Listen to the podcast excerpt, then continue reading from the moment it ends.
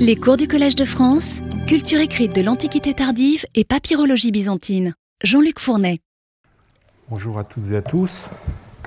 Alors, parmi les papyrus qui se trouvaient dans la jarre, cette fameuse jarre dont je vous ai longuement entretenu les deux précédents cours, cours consacrés à l'enseignement du, grammaticos, eh bien, se trouve un document euh, exceptionnel qui fait partie de cette anthologie que Dioscor s'est constituée afin de disposer de modèles qu'il pouvait utiliser lui-même ou peut-être euh, aussi ses, élèves.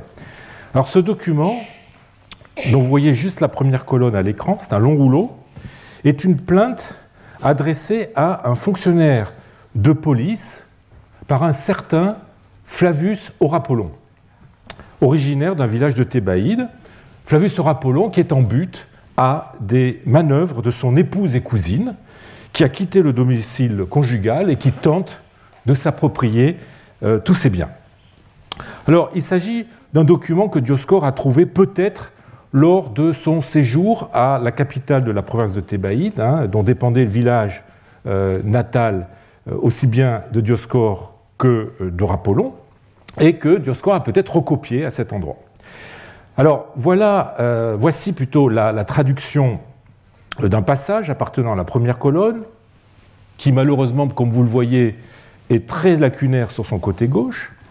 Euh, et, à cause de cela euh, oblige à, des restitutions, restitutions qui nous dit le premier éditeur, Jean Maspero, n'ont d'autre prétention que de compléter approximativement le sens quand il se laisse deviner. Alors, je vous rassure, le sens général est dans l'ensemble assuré et par endroits se laisse même appréhender euh, avec certains détails qui sont du plus haut intérêt pour euh, mon propos. S'il n'était blâmable de se louer soi-même, je pourrais me vanter d'avoir acquis depuis longtemps une certaine réputation parmi ceux qui habitent la grande ville d'Alexandrie. Fréquentant assidûment les académies du lieu, j'ai toujours conservé l'honnêteté de mes mœurs Exerçant avec zèle mes dons naturels pour les belles lettres, j'offrais à qui le recherchait l'enseignement philosophique. Mes pères et mes aïeux m'avaient transmis cette vocation. J'eus pour maître le trois fois bienheureux Asclépiade, mon père, qui avait consacré tout l'effort de sa vie à instruire les jeunes gens dans les musées, alors je reviendrai plus tard sur ce terme, selon la tradition des anciens. Pour moi, après sa mort, je m'efforçais de conserver euh, dans cette même ville une situation égale à la mienne, sienne. Mais l'honnêteté et les talents littéraires ne sont pas euh, un objet pour les méchants. Ce que prouvent bien les machinations tramées contre moi ces jours-ci et l'étrange agression dirigée contre mes biens et mes gens. Alors, au-delà des déboires, somme toute anecdotiques, que présente cette euh, plainte, d'un époux malheureux euh, en but aux, manœuvres de sa femme, dit-il. Cette plainte est un témoignage papyrologique unique qui nous plonge dans le monde de l'enseignement supérieur, qui plus est dans la capitale de l'Égypte, Alexandrie, euh, qui était aussi un des, sans faire de jeu de mots, un des phares intellectuels du monde méditerranéen. Alors, je vous propose de suivre le rédacteur de, ce texte, le professeur Aurapollon, qui nous servira de fil conducteur euh, tout au long de ce cours et du suivant. Et cela, la découverte de euh, cette Alexandrie universitaire, de cette cité dont euh, Grégoire de Naziance, dans l'éloge funèbre qu'il consacre à son frère Césaire, mort en 368 et qui était venu se former en Égypte, dont Grégoire de Naziance disait qu'elle est et a la réputation, jadis comme aujourd'hui, d'être le laboratoire de toute forme de culture. Alors cette plongée dans euh, l'Alexandrie euh, du savoir, contrairement aux deux premiers euh, niveaux, s'attachera moins au contenu de cet euh, enseignement et à la pédagogie de ce niveau supérieur, pédagogie qui est trop diverse selon les, disciplines, pour que je, vois ça en détail avec vous. Euh, donc moins, à présenter euh, cela qu'à vous montrer le contexte matériel, social et historique dans lequel ces cours étaient donnés et qui valut à Alexandrie les derniers feux d'une gloire remontant au IIIe siècle avant Jésus-Christ. Hein. C'est en effet dans ce domaine que cette cité nous offre des informations tout à fait précises sur l'enseignement, informations qui nous manquaient pour les euh, autres degrés. Alors, à l'exception de, la plainte qui, nous sert de point de départ, eh je délaisserai par nécessité euh, les papyrus. Comment faire autrement avec euh, cette cité qui, coincée entre la mer Méditerranée et le lac Mariout, ne présente pas les conditions de sécheresse nécessaires pour la conservation des papyrus? Les seuls papyrus alexandrins euh, que nous possédons sont ceux qui ont été retrouvés dans l'arrière-pays, hein, ce qu'on appelle la Kora, euh, mais ceux-ci font rarement allusion à l'enseignement supérieur, qui plus est à Alexandrie. Alors, il est vrai que la poursuite des études au-delà du second niveau, celui du grammaticos, c'est-à-dire donc les cours de rhétorique, qui pouvaient se prolonger aussi avec d'autres disciplines comme la philosophie ou la médecine.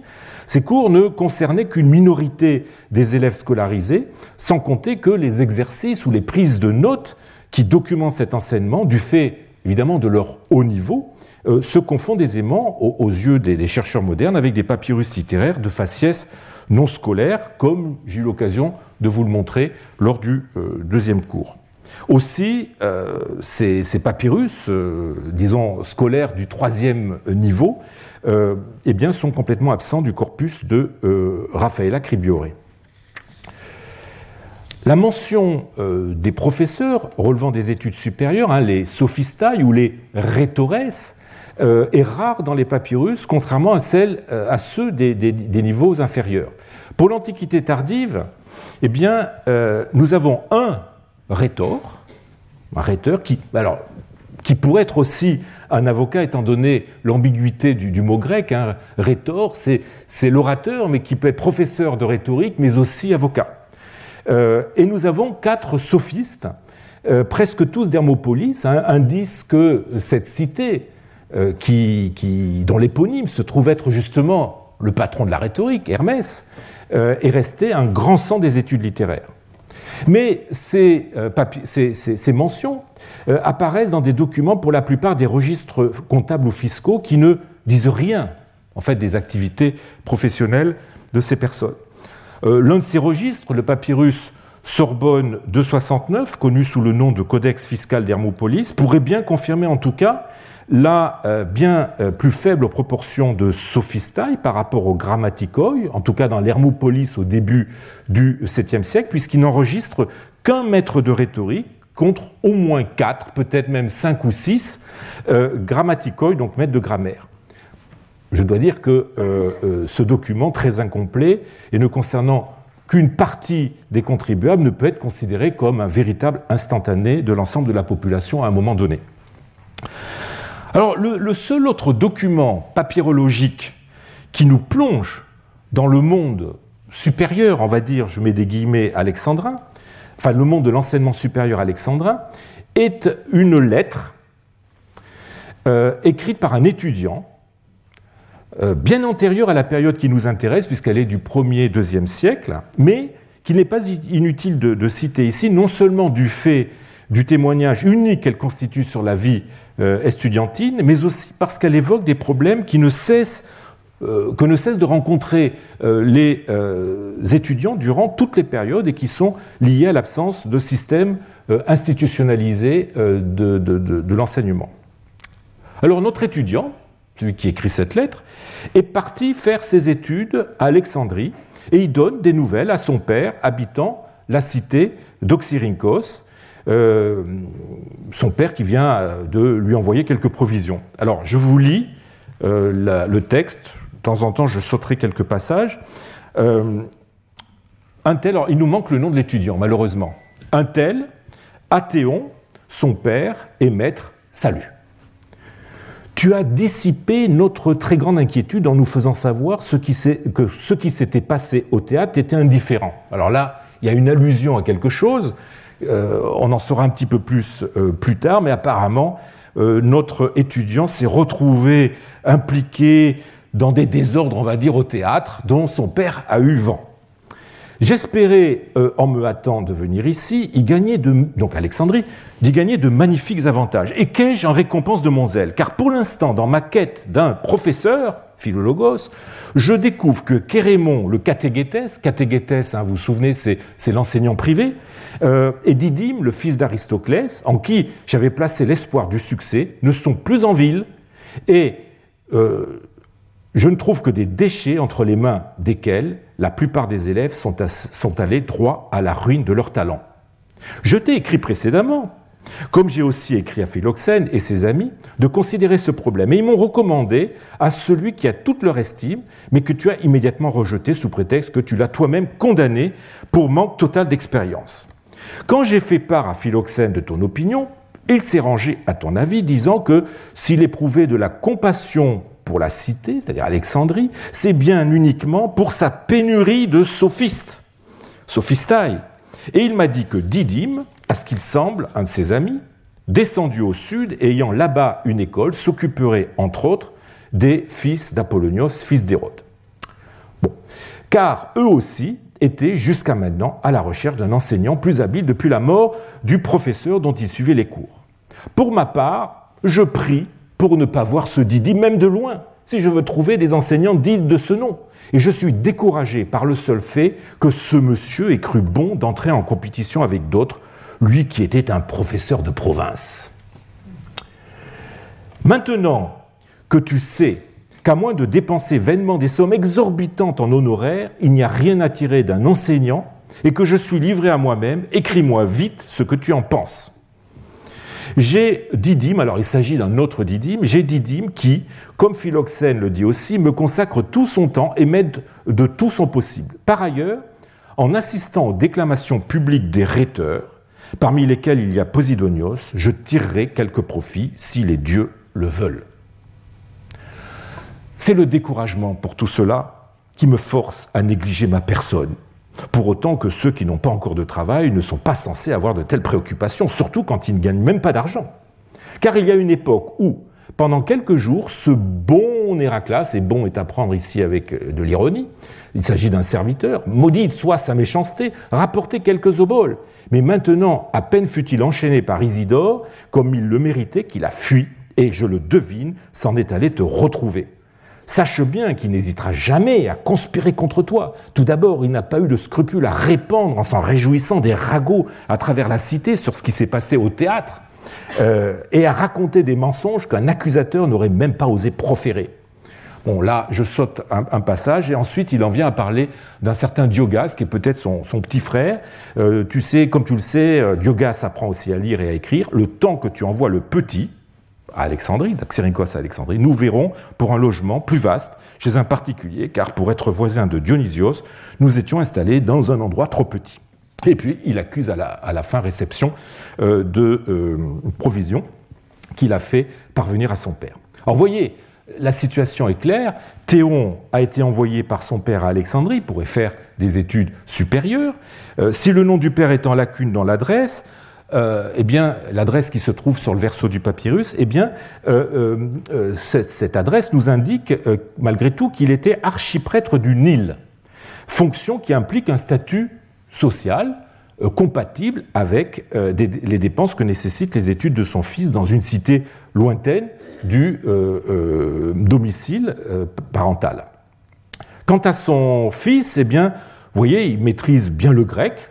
Alors, il y a quelques petits phonétismes, mais c'est pas grand-chose. Son style est allant. sa capacité à faire de l'ironie, voire euh, des sarcasmes euh, montrent un certain niveau. Hein. Vous savez que euh, le maniement de l'ironie est souvent un bon indice de, niveau linguistique. Vous voyez donc en fait on a affaire à quelqu'un qui a fait sa grammaire, donc qui a, fait ses études chez le grammaticos et qui se lance maintenant dans des études supérieures avec de bonnes bases.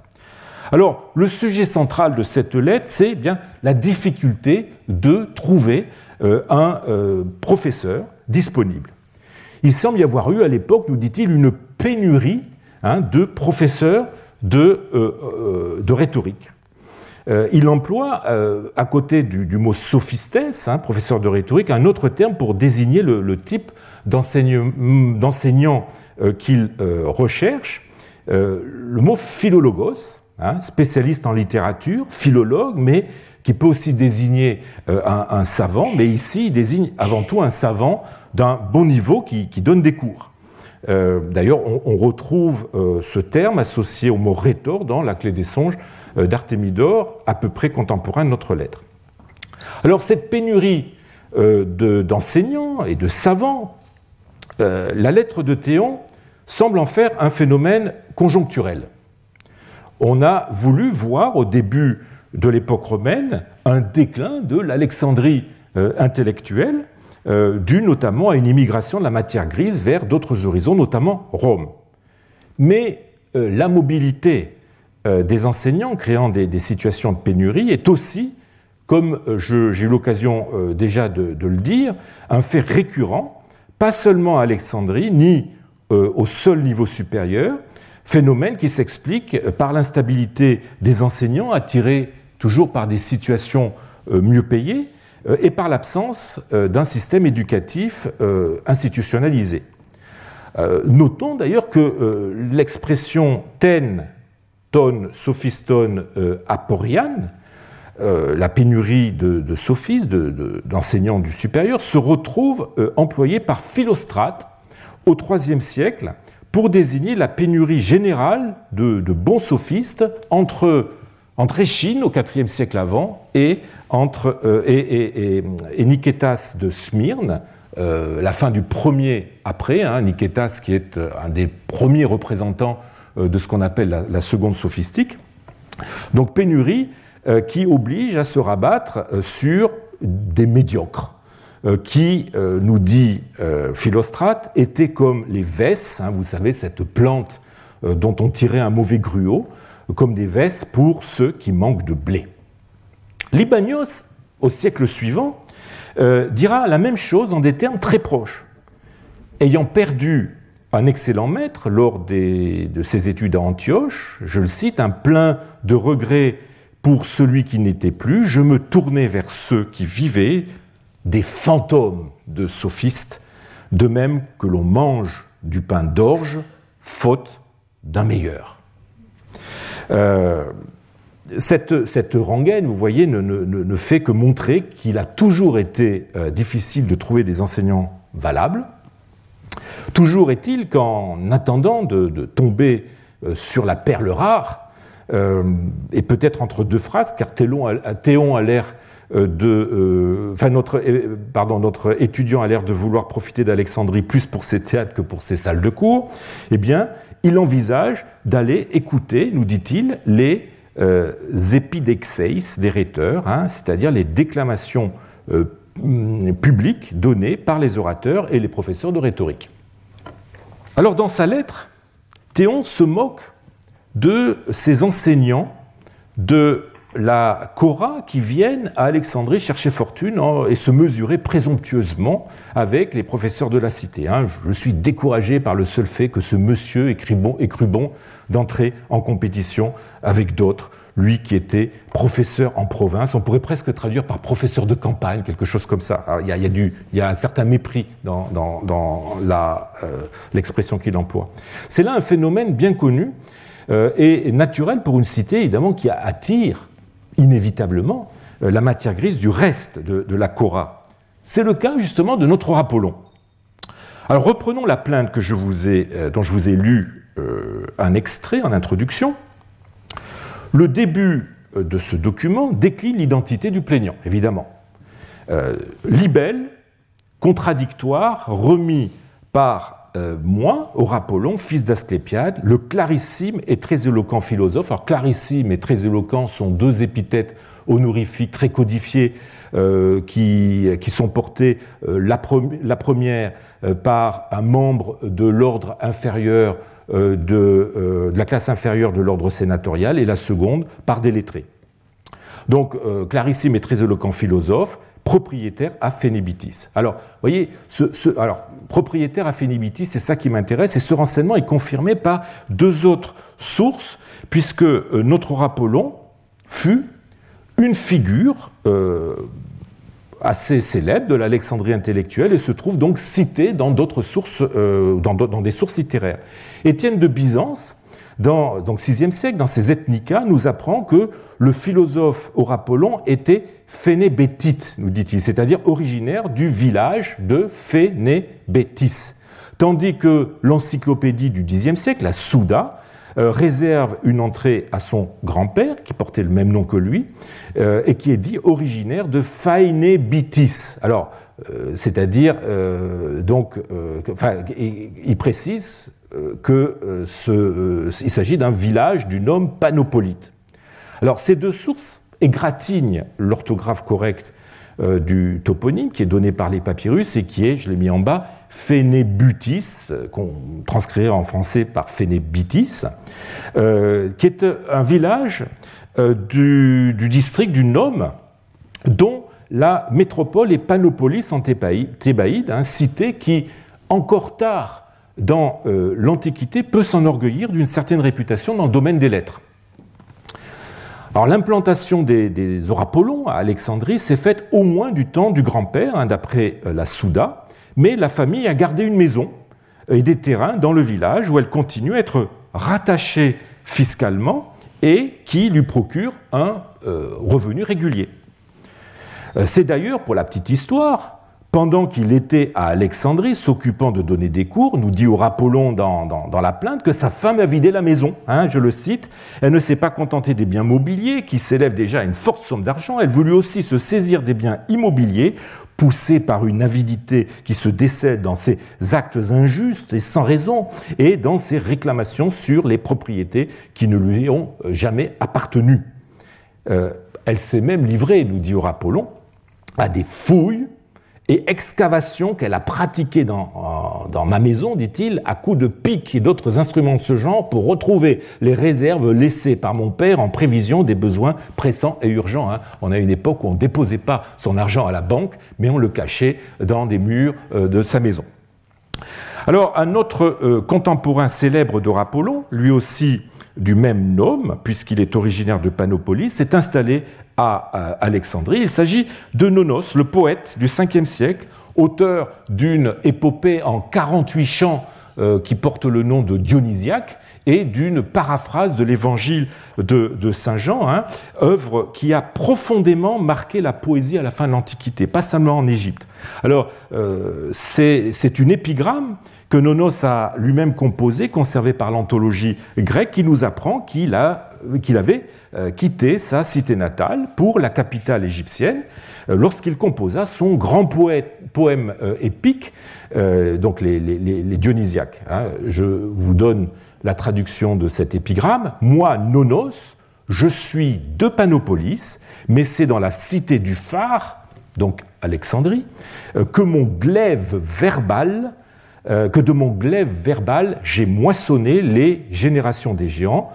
Effectivement, le dernier chant des euh, Dionysiaques raconte comment, à la demande d'Héra, les géants, fils de Gaïa, s'en prennent à Dionysos qui les massacre tous.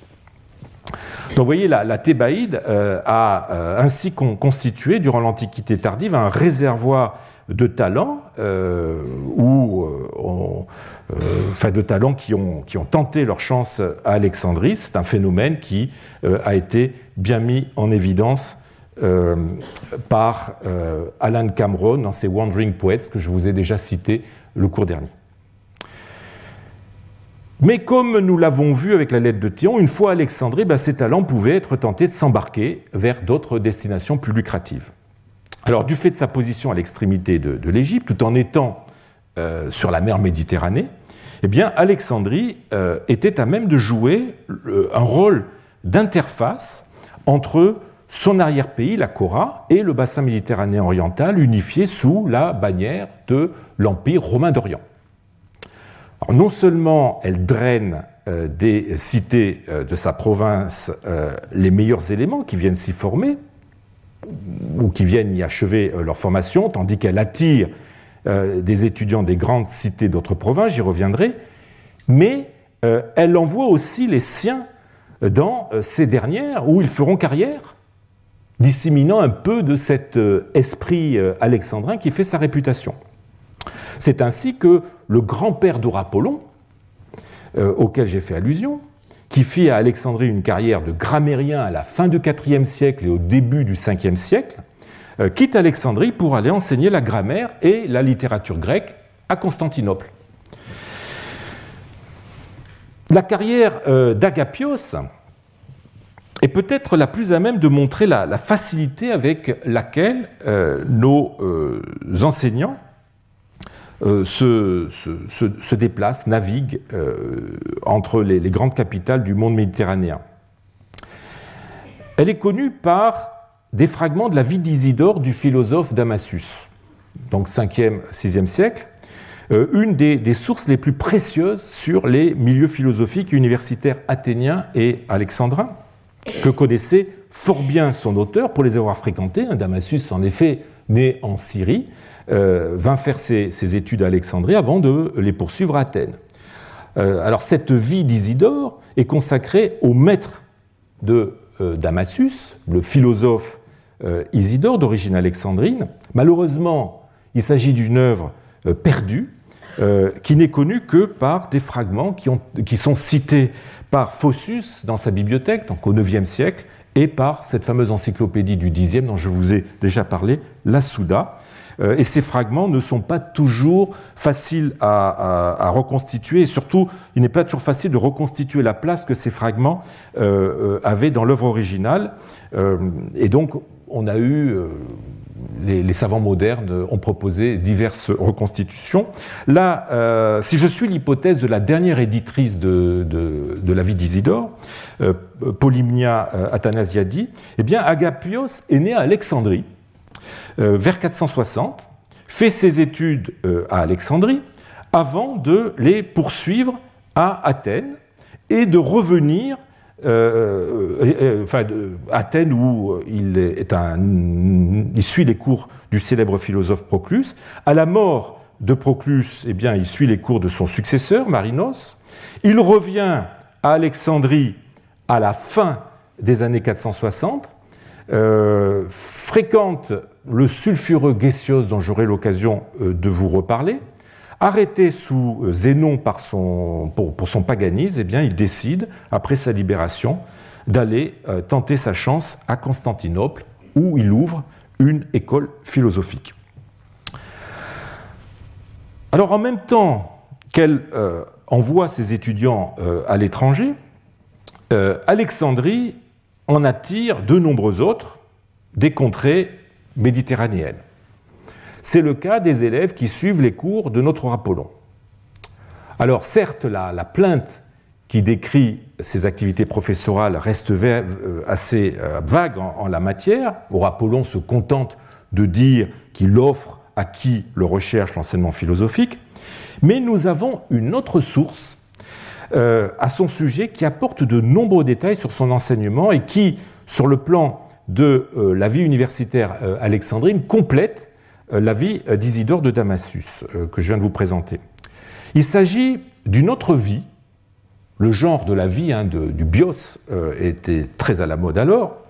Il s'agit de la vie de Sévère par Zacharie le scolastique, qui n'est plus conservé que par une traduction syriaque.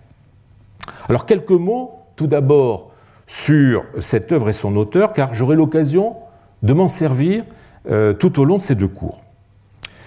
Zacharie est né euh, à la fin des années 460 à Mayuma, euh, qui est le port de la cité de Gaza. C'est un fils de bonne famille, il reçoit une solide éducation en grammaire et rhétorique à Gaza, qui était alors réputé pour ses orateurs. J'ai l'occasion de vous parler de, Procope ou de Corycios.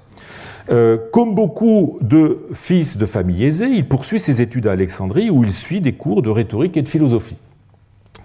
C'est là qu'il rencontre Sévère, qui, comme lui, a quitté sa patrie, la Pisidie, pour venir se former à Alexandrie. Ils iront ensuite faire des études de droit à Beyrouth, puis s'adonner à l'ascétisme monastique du côté de Gaza. Bon, Zacharie sera obligé pour des raisons familiales de retourner dans le monde pour exercer la profession d'avocat, d'où euh, son surnom de scolastique ou de rhéteur. Hein. je vous ai dit que rhétor en grec peut vouloir dire aussi avocat. Euh, Sévère, lui, deviendra euh, patriarche d'Antioche, jouant en tant que chantre du monophysisme un rôle théologico-politique de premier plan hein, en cette époque de fortes querelles christologiques, et laissant une œuvre en grec aujourd'hui perdue, euh, à l'exception de quelques bribes euh, en langue originale et de traductions en syriaque. Alors Zacharie rédige euh, la vie de, Sévère entre 512 et le début de la décennie 520, à une époque où Sévère est en proie à une campagne de dénigrement, notamment pour avoir été païen dans sa jeunesse.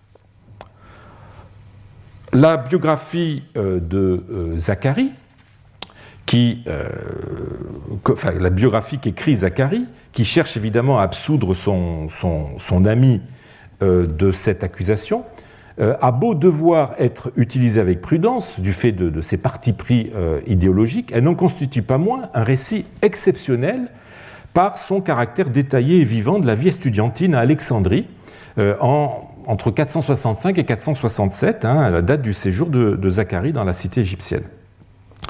Et c'est justement dans les, pages consacrées à ces années-là qu'apparaît notre Apollon, euh, au milieu d'autres collègues.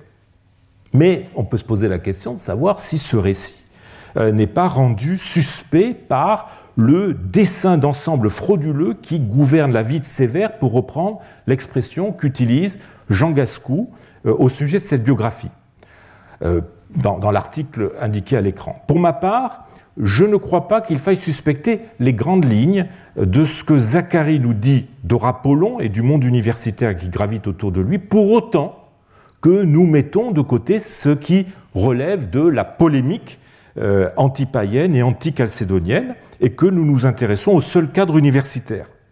Apollon, dans, la vie, euh, dans, cette vie, la vie de Sévère, euh, n'intervient que comme un personnage secondaire. Euh, il fait partie de, la toile de fond qui, comme souvent dans ses écrits de nature hagiographique, est faite d'éléments véridiques qui donnent à l'histoire principale une couleur d'authenticité. Autrement dit, ce n'est pas parce que le propos central, c'est-à-dire l'histoire euh, de la conversion au christianisme d'un certain Paralios, euh, formant une sorte de parabole dissimulée des errances confessionnelles de, Sévère d'Antioche. Ce n'est pas parce que ce propos central est suspect euh, d'idéologie que l'on doit soupçonner systématiquement ce qui nous est dit de la vie universitaire d'Alexandrie et de ses protagonistes. Alors, ouvrons cette vie euh, de Sévère, sans d'excessive prévention, pour voir ce qu'elle dit des étudiants suivant les cours de Rapollon et de, ses euh, collègues. Alors le, personnage principal à côté de, Sévère, de la partie alexandrine de la vie de Sévère, est justement un étudiant. Il s'agit du païen, je l'ai dit, Paralios, dont elle raconte les menées et la conversion finale euh, au christianisme.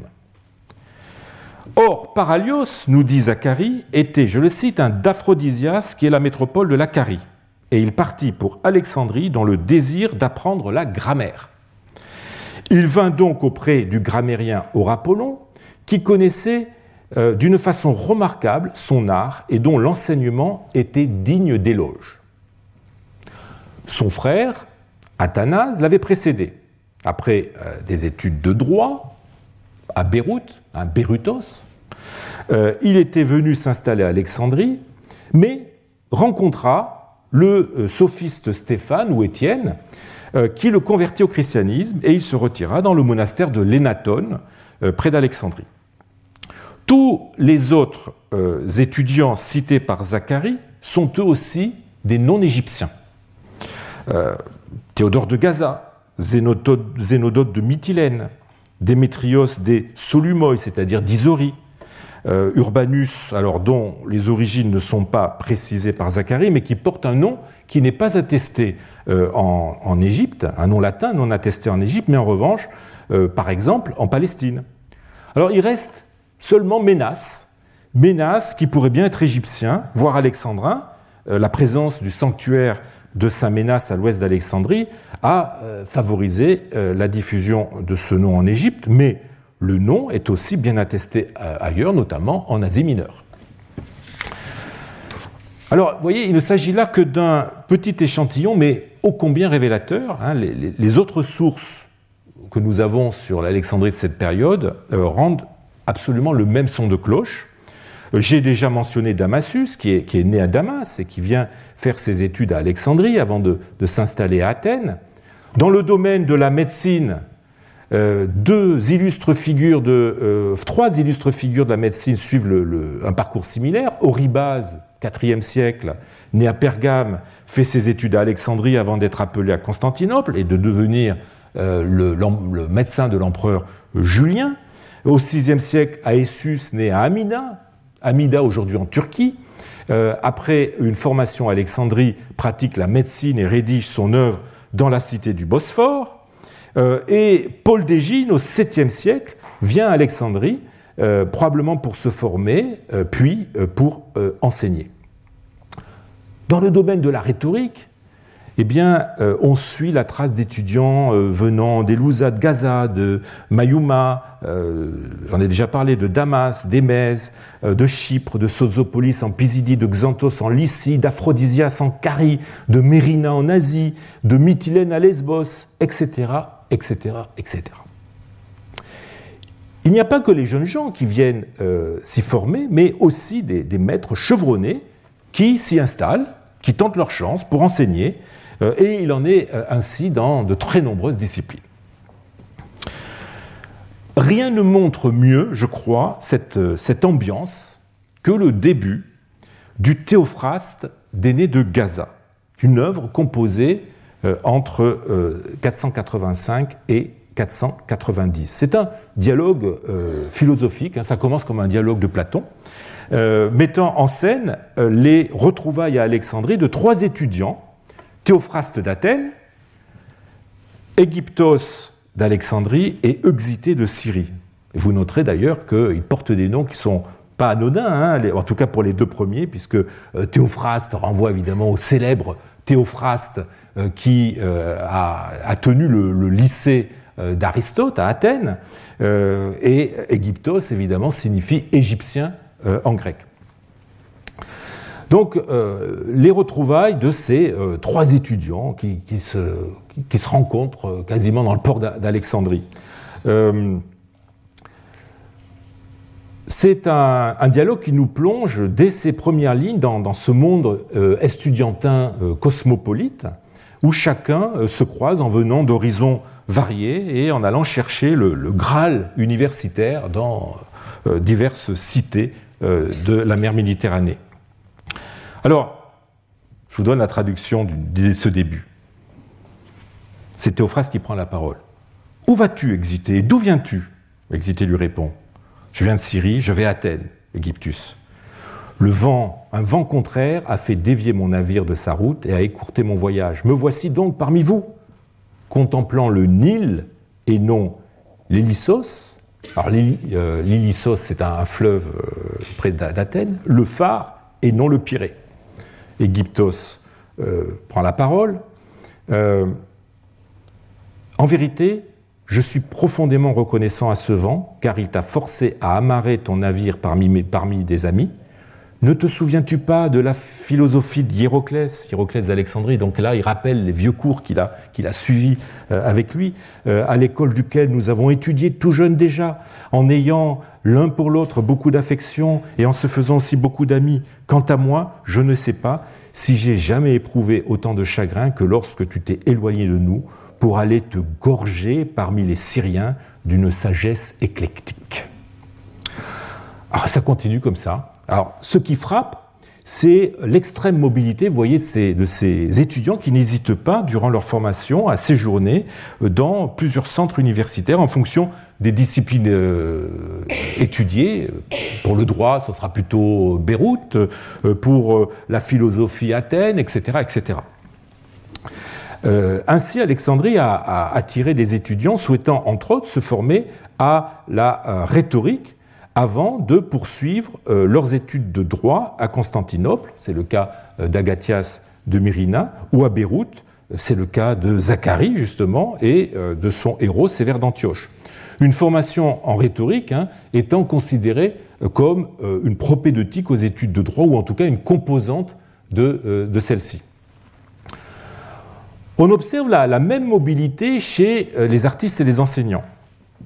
L'espace méditerranéen devient un lieu d'échange universitaire et intellectuel selon le profil disciplinaire de ces grands centres et à la faveur des réseaux que les grandes familles aristocratiques tisse entre les cités de Grèce, d'Asie mineure, du domaine syro-palestinien, d'Égypte, sans compter même Rome. Euh, ces réseaux se construisent à la faveur de mariages. Ainsi, euh, le philosophe euh, Asclépiodote d'Alexandrie épouse la fille de son homonyme Asclépiodote de Carie, grand notable et peut-être lui aussi philosophe. Euh, mais euh, ces réseaux se construisent aussi grâce à de vieilles familles dont l'histoire est marquée par des migrations et des disséminations à travers tout le monde méditerranéen. Euh, la famille, par exemple, du, philosophe Severianus est de ce point de vue exemplaire. Severianus descend d'une vieille famille romaine qui fit euh, partie des colons qui s'installèrent à, l'époque ancienne à Alexandrie, nous dit Damasus dans, ce texte, et c'est ainsi d'ailleurs que j'interprète, contrairement euh, à beaucoup d'autres commentateurs, le verbe euh, epoiko, hein, qui veut dire coloniser. Ce n'est pas juste déménager, s'installer quelque part, il y a, l'idée d'arriver en tant que colon sur, sur, une terre. et donc, ça, cette, famille à époque ancienne euh, a été, euh, les membres de cette famille ont été colons euh, à Alexandrie et un rameau de cette famille partit ensuite à Damas. Alors voyez, tout cela prédispose les rejetons de ces, de ces, grandes familles à se sentir un peu chez eux partout aux quatre coins de la Méditerranée. Dans le domaine de la philosophie, par exemple, se dessine de plus en plus nettement un axe d'attraction et de concurrence entre euh, Alexandrie et l'autre grand centre philosophique de cette époque, j'ai fait allusion, Athènes. Euh, j'ai déjà euh, parlé de, Damasus. Un autre exemple, peut-être plus ancien, qui nous montre ce, va-et-vient constant d'étudiants et d'enseignants entre ces, deux axes, eh bien, c'est Syrianus. Il est né à Alexandrie. Il se rendit à Athènes pour suivre les cours de Plutarque, fondateur de l'école néoplatonicienne d'Athènes à la fin du IVe siècle. Il y côtoie Hiéroclès, Hiéroclès dont je viens de vous parler, qui plus tard s'installera à Alexandrie pour y enseigner la, philosophie néoplatonicienne. À la mort de Plutarque, entre 431 et 434, eh Syrianus lui succéda à la tête de son école et eut, euh, parmi ses étudiants, un alexandrin du nom d'Hermias, euh, qui se fit remarquer par ses, qualités et à qui eh il donna sa fille euh. Cet Hermias revint plus tard à Alexandrie, où il obtint un poste public de professeur et devint un des philosophes les plus importants de sa génération. Il eut deux fils, Ammonios et Héliodore. Suivant euh, l'exemple de leur père, ils partirent se former à Athènes, auprès de Proclus. Proclus, qui de son côté, originaire d'une famille lycienne, née à Constantinople, avait lui-même fait ses études à Alexandrie, puis à Athènes, avant de succéder à Syrianos. Euh, Ammonios rentra vers 470 à Alexandrie, où il put récupérer, grâce à, sa mère Aédécia, le poste de son père qu'il occupa jusqu'à sa mort entre 517 et 526. Vous voyez, euh, c'est un peu complexe, mais vous voyez qu'on euh, a affaire à des gens qui, circulent, qui sont en perpétuel va-et-vient entre Alexandrie et Athènes, et Athènes, et ces, va-et-vient euh, continuels expliquent d'ailleurs aussi certaines confusions dans la bibliographie moderne. On a longtemps pensé, par exemple, qu'il y avait deux Stéphane, l'un d'Alexandrie, qui était plutôt philosophe, l'autre d'Athènes, qui était plutôt médecin, jusqu'à ce qu'on comprenne en fait qu'il devait s'agir du même euh, personnage.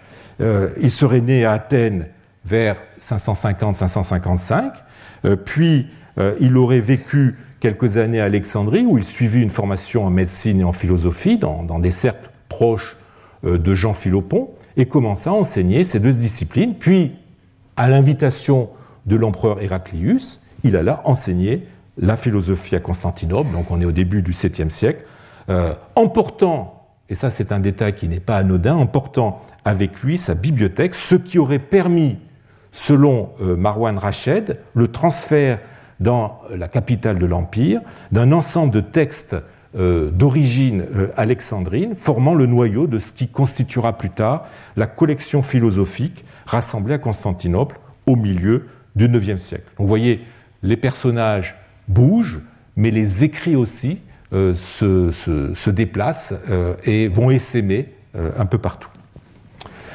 la relation entre Athènes et Alexandrie, ou les relations, devrais-je plutôt dire, entre Athènes et Alexandrie, sont à ce point imbriquées qu'elles donnent naissance à ce que l'on pourrait appeler des filières qui se renforcent au gré des alliances familiales, je l'ai dit, et des relations de, maître à disciple.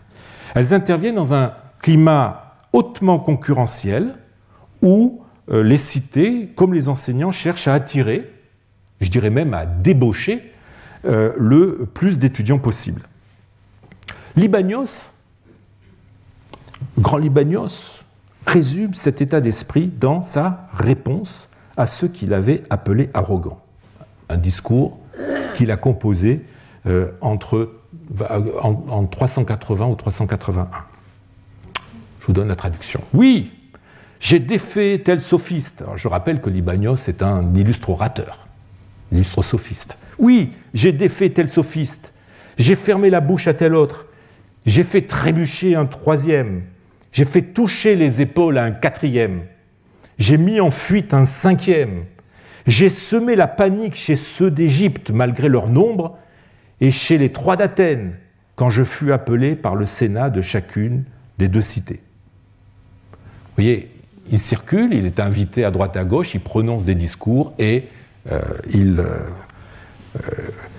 comme, il, comme, il, le dit, il, il, ferme la bouche à ses concurrents. Et donc vous voyez dans ce texte, euh, il, présente Antioche, où il enseigne comme étant en concurrence avec les deux autres principaux centres de la culture grecque de son époque, Athènes et euh, Alexandrie, au, nom d'un patriotisme qui n'a d'égal d'ailleurs que euh, l'arrogance dont il se défend dans ce discours. Alors, à peine 20 ans plus tard, en 399, Synésius de Cyrène, écrivait à son frère, maintenant, à l'époque qui est la nôtre, c'est l'Égypte qui a reçu les semences d'Hypatie, c'est-à-dire en fait la philosophie, euh, et je reviendrai sur Hypatie plus tard, et qui euh, les a fait lever. La cité d'Athènes était autrefois un foyer de savoir, mais maintenant sa gloire lui vient des fabricants de miel. Un siècle plus tard, un des personnages du Théophraste d'Aîné de Gaza, que je vous ai euh, présenté il y a quelques minutes, le Syrien Euxité raconte qu'entendant parler de la décadence de l'enseignement de la philosophie à Alexandrie, eh bien, il a préféré aller se former à Athènes. Voyez, au-delà des hauts et des bas que connaissent ces grands centres, euh, une concurrence féroce se, joue entre eux, euh, n'en stimulant, pas moins les échanges et les va-et-vient. Mais dans cette euh, lutte sans merci pour attirer étudiants et professeurs, encore faut-il pouvoir offrir un environnement propice à des conditions d'études et d'enseignement qui soient jugées supérieures. Alors la, la plainte d'Orapollon y fait allusion en parlant des euh, académies, des académies que fréquente Aurapollon. hein, le texte grec agon gar skolen peritas ekeise academias, où l'expression agon skolen euh, signifie littéralement passer son temps, euh, mais a peut-être ici aussi le sens, hein, le sens de euh, faire court. Hein, scoler, c'est aussi l'école.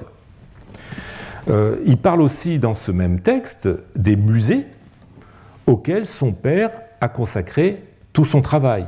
Hein, c'est ce qu'il nous dit Asclépiade, mon père, qui avait consacré tout l'effort de sa vie à instruire les jeunes gens dans les musées, selon la tradition des anciens. Alors, je reviendrai plus tard sur le sens précis qu'il faut donner aux mots académie et musée euh, dans ce texte. Mais pour l'instant, qu'il me suffise de vous dire euh, que euh, nous ne les avons,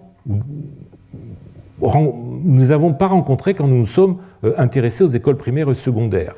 Et donc ces mots, en fait, participent, renvoient à des réalités qui participent de ces conditions d'études qui donnent à Alexandrie tout son relief en matière d'enseignement supérieur et qui ont aidé euh, à sa réputation. Donc, j'y reviendrai. Alors, cette réputation, justement, eh bien, elle remonte, comme vous le savez, à loin. Il y a quelques siècles encore, Alexandrie pouvait s'enorgueillir d'avoir la plus grande bibliothèque du monde grec, qui n'a pas été pour rien dans la venue de nombreux savants, de nombreux poètes, de nombreux littérateurs pardon, à la cour des Ptolémées.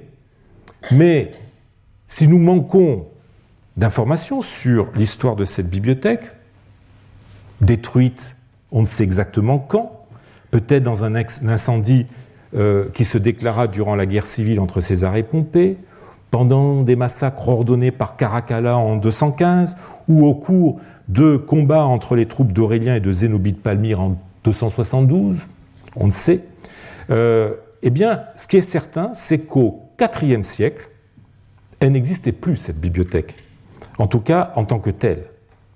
Quant à la bibliothèque annexe, ce qu'on appelle la bibliothèque sœur, euh, celle du Sérapéum, eh bien, elle a probablement été détruite en même temps que le sanctuaire en 391, euh, dans des échauffourées sur lesquelles j'aurai l'occasion de revenir. Alexandrie n'en euh, recélait pas moins d'importantes bibliothèques hein, qui pouvaient attirer les savants, comme euh, trois siècles plus tôt, le médecin Thessalos de Tralles, premier siècle après Jésus-Christ, qui nous dit avoir parcouru les bibliothèques d'Alexandrie en quête de science et y avoir découvert un livre de Nekepso, célèbre mais presque mythique astrologue, euh, contenant 24 manières de traiter le corps entier et toutes les maladies selon chaque signe du zodiaque au moyen de pierres et de plantes. Voyez, c'est un, c'est ce qu'on appelle la iatromathématique, c'est-à-dire la médecine qui combine aussi euh, l'astrologie. Et donc il dit que c'est un livre qui le confondit d'admiration. On pouvait donc faire encore de sacrées découvertes euh, à Alexandrie, mais comme euh, j'avais déjà eu l'occasion de vous le dire lors de mon cours sur les, bibliothèques, il y a lieu de penser que ces bibliothèques publiques ont suivi le sort de celles de l'Occident à partir du 3e, 4e siècle, c'est-à-dire celui d'un retrécissement généralisé. Alors parmi les institutions qui euh, ont fait la renommée d'Alexandrie, articulée d'ailleurs avec la bibliothèque, eh bien il y a le musée, le fameux musée, un muséon en grec, ça signifie le sanctuaire des muses, une expression euh, jadis euh, employée en liaison avec l'Académie de Platon et le lycée d'Aristote. Ce musée a pendant longtemps constitué un modèle aux yeux euh, du monde hellénophone, au point que certaines cités ont tenté de le reproduire. Alors qu'est-ce que le musée? Eh bien, c'est une institution qui accueillait des savants dont l'État subventionnait les travaux une sorte de, centre de, recherche, euh, l'ancêtre de notre CNRS par exemple. Euh, contrairement euh, à la bibliothèque, son activité s'est poursuivie sous l'Haut Empire ou au début de l'Antiquité tardive avec certaines inflexions. Les empereurs en avaient fait un moyen de récompenser non seulement des intellectuels, ce qui est normal, mais aussi euh, des hommes appartenant à d'autres milieux sans obligation de résider sur place.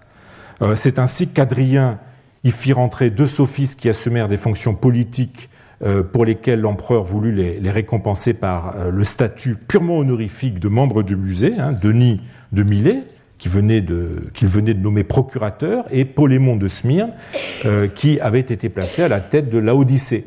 Et aucun d'entre eux n'eut l'occasion de résider au musée. Donc on est, on est dans, dans une politique purement de récompense honorifique. Voilà. Et d'ailleurs, je vous renvoie à l'article de Naphtali Lewis, les articles de Naphtali Lewis sur ce sujet.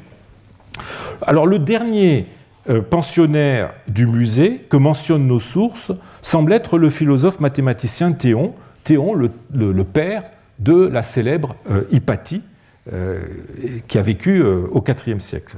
comme je, le répète, je, vous parlerai d'Hypatie la semaine prochaine. Zacharie de Mytilène, toujours lui, nous parle dans son Ammonios, fin 5e, du sanctuaire des muses fréquenté par les poètes, les rhéteurs et les grammairiens qui font des déclamations, épideixis, pas d'excès. Euh, on pourrait croire qu'il y a une allusion à, ce musée, euh, je vous l'ai dit, le dernier pensionnaire est du IVe siècle. On pourrait avoir ici, à la fin du 5e, une allusion à ce musée, mais en fait, le contexte n'est plus du tout le même. Ce sanctuaire des muses, dont nous parle euh, Zacharie, n'est ni plus ni moins qu'une périphrase pour le plus courant muséon qu'Horapollon emploie au pluriel dans euh, sa euh, plainte. Et le pluriel montre bien que nous avons plus euh, que nous n'avons plus du tout affaire au musée créé sous les Ptolémées, mais donc à une institution unique, mais plutôt à autre chose, le pluriel. on retrouve d'ailleurs ce terme au pluriel chez Aîné de Gaza, toujours dans son Théophraste, hein, composé, je vous l'ai dit, à la fin du, du 5e siècle, où un des protagonistes, Égyptos, se plaint, non sans nostalgie, que, je le cite, les orchestres des théâtres et les hippodromes d'Alexandrie sont florissants alors que la philosophie et les muséas, c'est-à-dire les musées, sont tombés dans un euh, terrible silence. On voit bien, hein, d'après ces textes, que les muséas, euh, donc le pluriel de muséon, désignent des locaux où il ne s'agit plus de faire des recherches comme jadis, mais d'enseigner. On y donne des conférences publiques, hein, des épideixeis, et des cours s'adressant à des étudiants, hein, les néoi, les jeunes, comme le dit explicitement euh, Aurapollon dans sa plainte. Vous voyez, les jeunes gens, instruire les jeunes gens dans les musées. Il est évident que, ce sens euh, dérive du, du muséon musée des Ptolémées, qui, de lieu unique où des savants rémunérés par l'État se consacraient à la recherche, sur des euh, productions placées sous le patronage des muses, tout en pouvant accessoirement donner des cours, eh a fini par désigner n'importe quel lieu où des enseignants proposaient des cours et des conférences de niveau supérieur, probablement, j'aurai l'occasion d'y revenir, là encore, sous le contrôle de l'État. On trouve aussi comme euh, synonyme, pour désigner ces, lieux d'enseignement, euh, qui peut vouloir dire salle des cours, de cours ou école en général, et aussi, plus amusant, frontisterion, qui signifie mot lieu de euh, méditation, de pensée, et qui est un qu'on retrouve plusieurs fois dans les textes de cette époque, qui désigne aussi une école et qui est un, un, clin d'œil à Aristophane, puisque vous vous souvenez peut-être que dans les nuées, euh, eh bien, on se moque ce terme est utilisé ironiquement pour désigner l'école de Socrate, hein, le, le, pensoir. Euh, on pourrait traduire comme ça le pensoir de, Socrate. Euh, donc, euh, voilà, et frontisterion est utilisé par, notamment par Zacharie pour désigner l'endroit où un de ses personnages suit le cours du philosophe Ammonios dont je vous ai parlé. Quant au mot académie, utilisé là encore au pluriel par Aurapollon dans sa plainte, comme musée, eh bien, il renvoie au souvenir de l'école de Platon, et d'Aristote.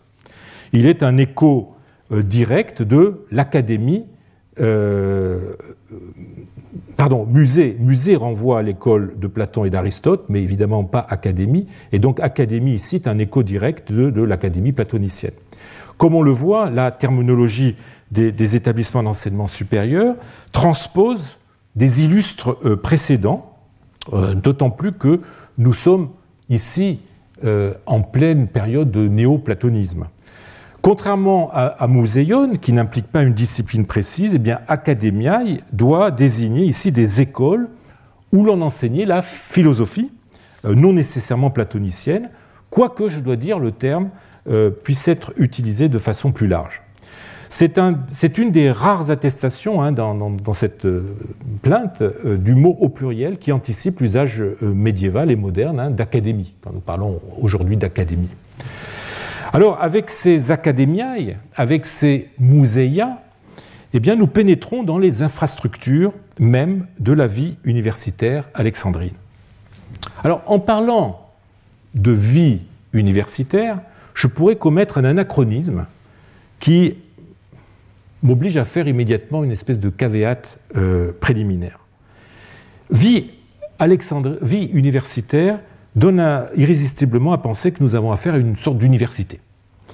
Euh, de fait, l'expression université d'Alexandrie a été souvent employée dans la bibliographie euh, moderne au sujet des enseignements dispensés dans cette cité et pourrait faire croire à l'existence d'un établissement centralisé regroupant une communauté d'enseignants, une communauté, communauté c'est-à-dire universitas, hein, c'est de là que vient notre mot euh, euh, université, communauté d'enseignement donnant euh, des cours suivant, suivant, un programme coordonné.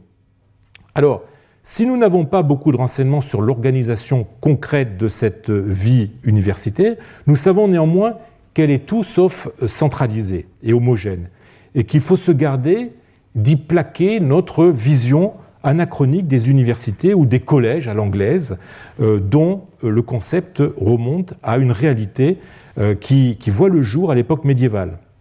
Alors peut-être à l'exception de l'école théologique de Nizib, hein, à la frontière entre la Turquie et la, Syrie, école qui a été en fonction durant l'Antiquité tardive et qui présente tous les caractères d'une institution homogène et centralisée, dotée de, statuts. L'expression école d'Alexandrie, qui est aussi employée dans, la littérature euh, moderne, euh, n'est à son tour acceptable qu'à condition de ne pas lui donner un sens institutionnel, comme on peut parler à juste titre de l'école d'Athènes, en tant qu'il s'agit d'une institution dirigée par une succession de scolarques, c'est-à-dire de chefs d'école. Et donc à condition euh, de ne, de ne lui donner que le sens vague que revêt en français notre mot euh, école en tant que communauté d'esprit et de doctrine, et non pas au sens d'une institution permanente. L'emploi du pluriel académie et musée dans, la pétition d'Orapollon montre bien la diversité des lieux et l'hétérogénéité qui devait prévaloir à Alexandrie et nous invite à voir dans cette école d'Alexandrie un conglomérat euh, disparate de cours dispensés par divers enseignants dont le statut n'était pas nécessairement identique. Alors voilà qui pose le problème du statut des enseignants de ces académies et musées, euh, problème que je vous propose d'examiner de près la semaine prochaine. Je vous remercie. Retrouvez tous les contenus du Collège de France sur www.colège-2-france.fr.